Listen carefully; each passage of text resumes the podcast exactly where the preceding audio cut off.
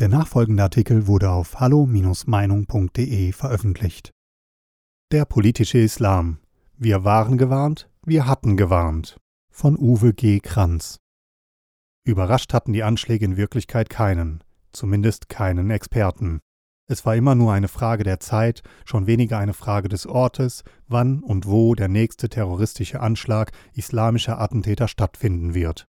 Die Dokumentation der Vereinigung Kriminaldienst Österreich Wen, wenn der Terror trifft, Februar 2019, die meine Terrorismusanalysen der Jahre 2015 bis 2018 nachdruckte, die in der Monatszeitung der Behörden des Bundes, der Länder und Kommunen, dem Behördenspiegel, publiziert waren, wurden von mir mit den Worten eingeleitet Daesh, ISIS, Al-Qaida, HTS, Taliban und Co. führen einen kompromisslosen Religionskrieg gegen die säkularen Gesellschaften. Speziell Europa hat dagegen noch keine wirksame Abwehr gefunden. Während islamistische Terroristen strategisch handeln, taumeln wir von einer unbrauchbaren Taktik zur anderen, versuchen uns vor diesem Dschihad mit unseren bestehenden Rechtssystemen zu schützen, die aber für diesen asymmetrischen Krieg weitgehend untauglich sind und stehen dem Ruf Allahu Akbar geradezu hilflos gegenüber. September 2018 25. September mit der Machete gegen die Pressefreiheit. Das Machetenattentat in Paris am 25.09.2020, bei dem zwei Menschen grund- und wahllos Opfer wurden, gilt vielen zu Unrecht als Auftakt einer neuen Terrorserie. Zwei Mitarbeiter, die eine Zigarettenpause vor dem Büro ihres Arbeitgebers, der Filmproduktionsfirma Premiere Lean, machen wollten, wurden von einem Attentäter mit einer Machete angegriffen und schwer verletzt. In den Büroräumen hatte früher die Satirezeitschrift Charlie Hebdo ihren Sitz. Der Terrorismusprozess um den islamischen Anschlag von 2015, bei dem die 14 Angeklagten insgesamt 17 Menschen töteten, läuft seit Anfang September. Um die Pressefreiheit zu bekräftigen, veröffentlichte Charlie Hebdo zu Beginn des Prozesses die Karikatur erneut, dies sei unverzichtbar, worauf das Terrornetzwerk Al-Qaida mit einem Anschlag drohte. Vermutlich war die Publikation nicht nur unverzichtbar für die Redaktionsleitung, sondern auch für den 18-jährigen pakistanischen Attentäter, der erst vor drei Jahren als unbegleiteter minderjähriger Flüchtling in Frankreich eingereist war. Er konnte nach eigenem Bekunden diese Blasphemie nicht ertragen und musste sie deshalb unverzüglich so ahnden, wie es der Koran befiehlt. Quelle in der Fußnote. 16. Oktober Abdullah A., der köpfende Tschetschene.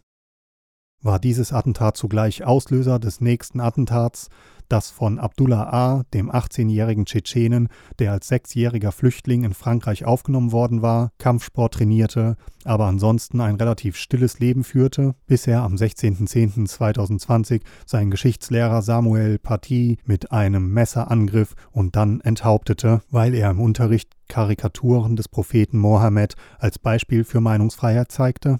Waren es die Berichte über die angeklagten Paris-Attentate des Daesh, ISIS und der Al-Qaida auf der arabischen Halbinsel Aqab, die ihn radikalisierten, oder war es der Bericht des jüngsten Messerattentats? Diese Fragen werden wohl unbeantwortet bleiben, denn A wurde auf der Flucht erschossen. Auf jeden Fall radikalisierte er sich rasant.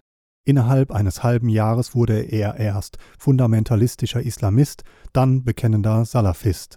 Im Juni 2020 eröffnete er das Twitter-Konto @chechene-270, in welchem er frauenfeindliche, homophobe und antisemitische Tweets veröffentlichte und politische Aussagen zu Erdogan und zum afghanischen Taliban pro bzw. zum saudischen Kronprinzen Mohammed bin Salman und zum tschetschenischen Machthaber Ramsan Kadyrov kontra machte.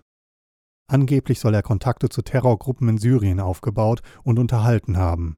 Doch sowohl der Daesh-Sprecher Al-Muhajir Abu Hamza al-Qarishi als auch der Sprecher der syrischen Terrorgruppe Hayat Tahrir al-Sham HTS weisen eine direkte Verantwortlichkeit für diesen Anschlag von sich, betonen aber, solche Anschläge seien das Ergebnis dessen, was sich in Frankreich abspielt, nicht in Idlib. Tatsächlich ist es die französische Laizität, die islamistische Fundamentalisten aufbringt. Frankreich ist nicht verhasst, weil es die Muslime unterdrückt, sondern weil es sie befreit. Quellennachweis in der Fußnote. Auf jeden Fall veränderte sich bei Abdullah A. an jenem 25. September etwas. An diesem Tag formulierte er die Selbstbeschreibung auf seinem Twitter-Account um und wählte nun eine Koransure, die oft vor dem Tod rezitiert und häufig fälschlich von Selbstmordattentätern verwendet wird. Sein Opfer wählte er übrigens gezielt nach einer islamistischen Hetzkampagne gegen den Lehrer im Internet aus.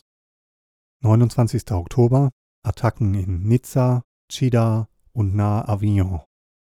Bei einer Messerattacke auf die Basilika Notre-Dame de l'Assomption in Nizza wurden morgens um 9 Uhr eine 70-jährige Frau und ein Kirchendiener barbarisch enthauptet, eine weitere Frau mit einem großen Messer getötet, mehrere Kirchengänger verletzt.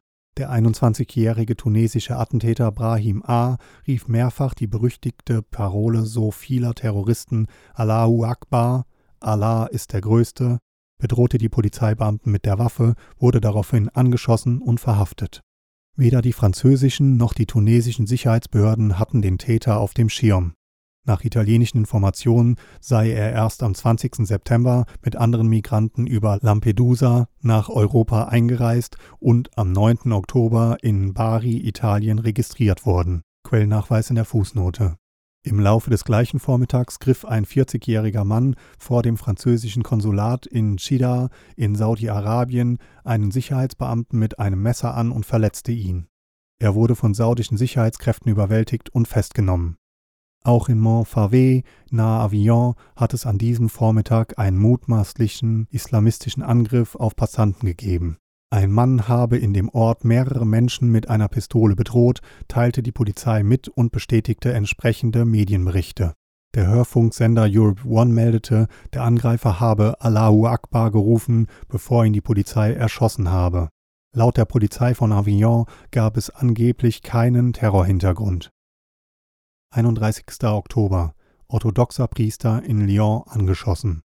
Ein griechisch-orthodoxer Priester wurde am Samstag in Lyon mit zwei Schüssen aus einer abgesägten Schrotflinte lebensgefährlich verletzt. Der Täter ist unbekannt, weshalb nicht zwingend von einem Terroranschlag ausgegangen werden könne, so die Polizei. Alles Einzel- und Zufälle? Sind das alles nur zufällige, zeitliche oder landesspezifische Koinzidenzen? Mag glauben, wer will. Wer die lange Reihe der brutalen islamischen Terroranschläge des politischen Islams seit der Ermordung von Theo van Gogh am 2.11.2004 in Amsterdam durch den marokkanischen Islamisten Mohamed Bouyeri Revue passieren lässt, Quellennachweis in der Fußnote, kann nicht mehr ernsthaft an Zufälle glauben. Und es gibt zwar eine gewisse Konzentration des islamischen Terrorismus auf Frankreich, aber auch Belgien, Dänemark, England, Spanien und Deutschland sind immer wieder im Fadenkreuz der Terroristen jetzt auch Österreich. 4. Oktober Terrormord in Dresden aus Schwulenhass? Auch aus Deutschland waren in den vergangenen Wochen zumindest eine islamistische Terrorattacke zu vermelden, die des 20-jährigen Syrers Abdullah al-H. H., der mit zwei langen Küchenmessern auf zwei deutsche Touristen in Dresden einstach. Einer der beiden erlag wenig später seinen Verletzungen. Als Motiv dieses kaltblütigen Mordes wurde die Homophobie des Tatverdächtigen vermutet, der seit seiner Einreise in 2015 in Deutschland lebt. Seit 2017 ist er als gewaltbereiter islamischer Extremist bekannt. Er wurde wegen einer schweren staatsgefährdenden Gewalttat zu mehr als zwei Jahren Haft verurteilt und erst Ende September nach der Verbüßung seiner Jugendstrafe aus der Haft entlassen. Er stand unter Führungsaufsicht, war als sogenannter Gefährder eingestuft und am Tattag zeitweise sogar vom Verfassungsschutz observiert worden. 2. November Angriff auf Synagoge Wiener Blut. Bei einem bewaffneten terroristischen Anschlag auf ein jüdisches Gotteshaus und wahllos in der näheren Umgebung, Quellennachweis in der Fußnote, gegen 20 Uhr gab es innerhalb von zehn Minuten vier Tote, darunter eine Deutsche und 22 Verletzte. Davon ringen zu Redaktionsschluss immer noch sechs mit dem Tode. Es war der verheerendste Anschlag, den Österreich seit 35 Jahren erlebte. Der 20-jährige Kui-Team F, ein seit 2018 amtsbekannter einheimischer islamistischer Dschihadist und Soldat des Kalifats mit österreichischem und nordmazedonischem Pass, wurde bei einem Schusswechsel mit der Polizei getötet. Er benutzte ein Sturmgewehr, Kalaschnikow und eine Pistole, trug eine Machete und eine Sprengstoffgürtelattrappe. Der Daesh, der sogenannte Islamische Staat, hat inzwischen auf Telegram öffentlich bekannt, die Tat geplant und gesteuert zu haben. Kuitim F. hatte sich in fundamentalistischen Wiener Moscheen durch salafistische Prediger und im Internet zunehmend radikalisiert. Nach mehreren erfolglosen Versuchen, zum Daesh in Syrien zu gelangen, hatte er einen Teil seiner dafür erhaltenen 22-monatigen Jugendstrafe verbüßt und wurde vorzeitig aus dem Gefängnis entlassen. Er hatte nach einer dem klassischen islamischen Takir-Prinzip vorgetäuschten, erfolgreichen Teilnahme an einem Deradikalisierungsprogramm der Justiz eine günstige Sozialprognose erhalten. Eine schwerwiegende Fehleinschätzung, die zumindest vier Menschen das Leben kostete. Mindestens ein weiterer Täter soll noch auf der Flucht sein, die genaue Anzahl der Täter steht derzeit immer noch nicht fest. Ein antisemitischer Hintergrund könne nach Meinung der österreichischen Sicherheitsbehörden angesichts des Tatorts nicht ausgeschlossen werden. Übrigens, das ZDF zeigte sich von den Geschehnissen ungerührt und sendete trotz der Eilmeldung geschmacks- und pietätslos den Krimi Wiener Blut weiter, in dem kriminelle Verbindungen zu radikalen islamischen Vereinen und ein geplantes Selbstmordattentat am Wiener Hauptbahnhof gezeigt werden. Über 5,1 Millionen Personen sahen zu, während in der islamischen Realität Menschen starben. Hätten Rechtsextreme die Synagoge angegriffen und ein ähnliches Blutbad angegriffen, hätte man Breaking News eingeblendet, den Film abgebrochen und ein ZDF extra gesendet. Frankreichs Reaktionen der französische Präsident Emmanuel Macron hatte als Reaktion auf die jüngste Terrorserie massive Schritte gegen islamische Gefährder eingeleitet, die Bedeutung der Meinungsfreiheit betont und in einer Grundsatzrede zu einer intensiveren Auseinandersetzung mit dem Phänomen des gewalttätigen Islamismus aufgefordert. Islamistische Abspaltungstendenzen, Ghettobildung und islamistischer Separatismus würden nicht mehr geduldet, müsse aktiver bekämpft und Problemviertel sollen zurückerobert werden. Späte Einsichten, klare Worte, denen hoffentlich Taten folgen werden. Die unmittelbare Antwort jedoch Hasserfüllte Massen zogen durch Dakar, Istanbul, Karachi, Bamako oder Gaza, verbrannten französische Flaggen und trampelten auf Macrons Porträt herum. Auf den Straßen von Idlib in Syrien wurden mit Plakaten und Demonstrationen Abdullah H. für seine brutale Tat an dem Lehrer gefeiert. Sie erinnern sich, so ähnlich sah es auch damals aus, als 2005-2006 die ersten Mohammed-Karikaturen in Dänemark und Frankreich veröffentlicht worden waren. Das waren auch damals keine Einmänner. Blitzartig wurden solche Hassdemos gegen die diplomatischen Vertretungen dieser Länder organisiert, überall standen die Landesflaggen zum Verbrennen und vorbereitete Plakate für diese Spontandemonstranten bereit. Das waren und sind keine Spontanaktionen, das war und ist kalt kalkuliert, langfristig logistisch vorbereitet und gut orchestriert. In Nigeria und der Türkei wurden aus diesen Anlässen sogar die Ermordung von Christen gerechtfertigt. Wie krank ist das denn? Deutschlands Reaktionen als Reaktion auf die widerlichen islamistischen Terroraktionen in Frankreich wurden zwar die üblichen politischen Betroffenheits- und Bestürzungsrituale abgeliefert, doch in Berlin wurde am 29. Oktober auch ganz kurzfristig eine Protestdemonstration angemeldet und von je nach Quelle 50 bis 150 Menschen am Hermannsplatz in aufgeheizter Stimmung durchgeführt gegen die islamfeindliche Politik von Frankreichs Präsident Macron und gegen die jüngsten Veröffentlichungen der Mohammed-Karikaturen.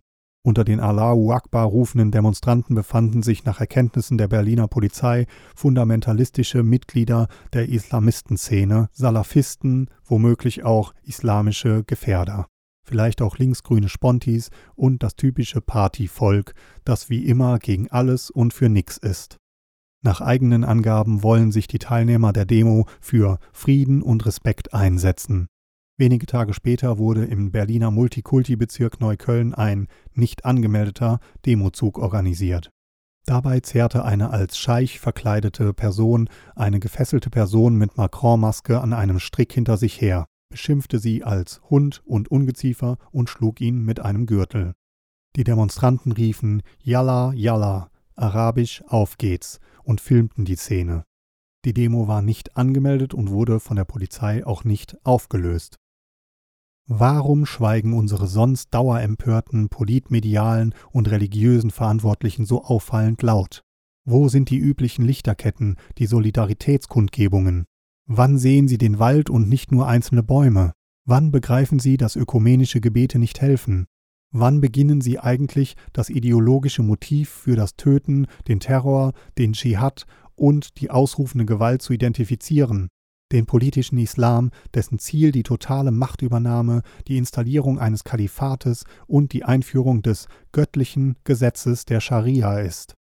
An Hinweisen und Warnungen hat es wahrlich nicht gefehlt, sogar von den Terrorführern selbst. 2008 von Osama bin Laden, Al-Qaida, der die Strategy of a Thousand Cuts in seinem Online-Magazin Inspire publizierte. 2017 von Hamza bin Laden, Al-Qaida, in einer Audiobotschaft Wenn du eine Schusswaffe hast, gut und schön, wenn nicht, hast du viele andere Optionen. 2014 von Abu Mohammed al-Adnani, dem Sprecher des Daesh, in seiner Audiobotschaft Indeed, your Lord is ever watchful. Wenn ihr dazu in der Lage seid, einen ungläubigen Amerikaner oder Europäer, besonders die boshaften und schmutzigen Franzosen, Australier, Kanadier oder irgendeinen anderen der Ungläubigen, die gegen uns Krieg führen, zu töten, dann vertraut auf Gott und tötet sie, wie ihr wollt.